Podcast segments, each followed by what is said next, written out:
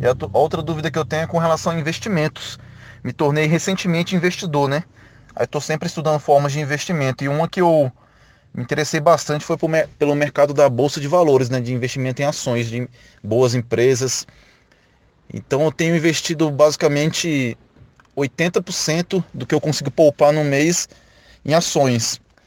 Então você acha que pode ser um pouco arriscado demais eu optar por isso, que eu deveria variar mais, colocar um pouco em renda fixa também?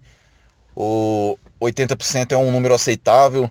Porque eu atualmente tenho 29 anos, né? Então eu não queria ficar só no, na renda fixa, né? É, poupando pouco a mês, mês a mês, e demorar mais de 20, 30 anos para alcançar uma independência financeira. Por isso que eu optei por um mercado mais arriscado, mas eu fiz cursos, estou estudando, estou lendo livros, é, me aprofundando no assunto e estou gostando do investimento em bolsa.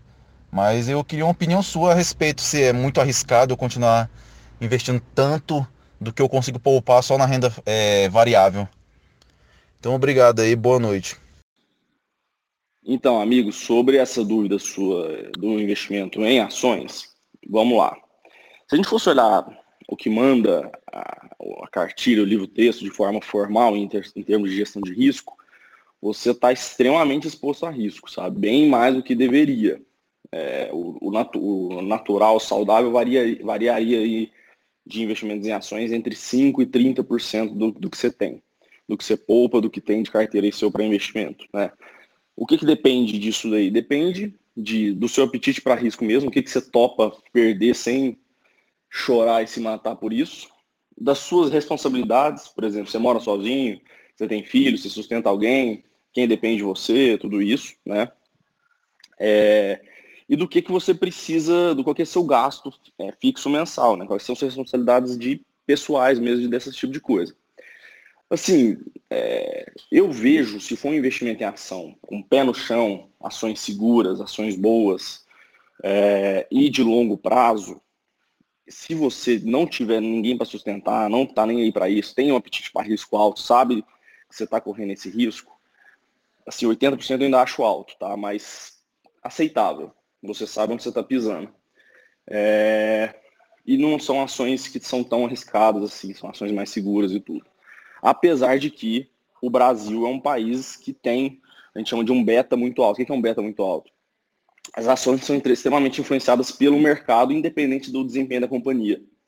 Então isso atrapalha a nossa análise micro da empresa, entendeu? Você pode investir perfeito na empresa, no preço certo, tudo certo, que dependendo do presidente que foi eleito, dependendo do que estiver acontecendo na economia, dependendo do que está acontecendo no mercado como um todo, a ação vai cair, entendeu? Então, assim, a gente é um país que é, o mercado de ações é muito influenciado pelos, pelo cenário macroeconômico brasileiro e mundial, sabe? Então isso atrapalha um pouco é, uma tomada de risco desse tamanho, entendeu?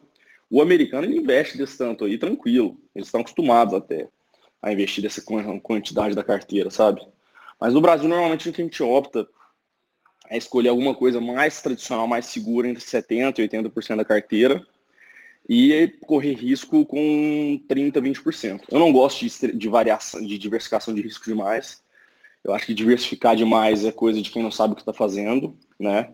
É, eu acho que se você tiver uma estratégia bem balanceada e diversificar um pouco mais em ativos que são totalmente diferentes, que não vai cair os dois juntos ao mesmo tempo ou vai subir os dois juntos ao mesmo tempo, já já tá bacana, né? Existem várias coisas que você pode pôr, renda fixa, imóvel.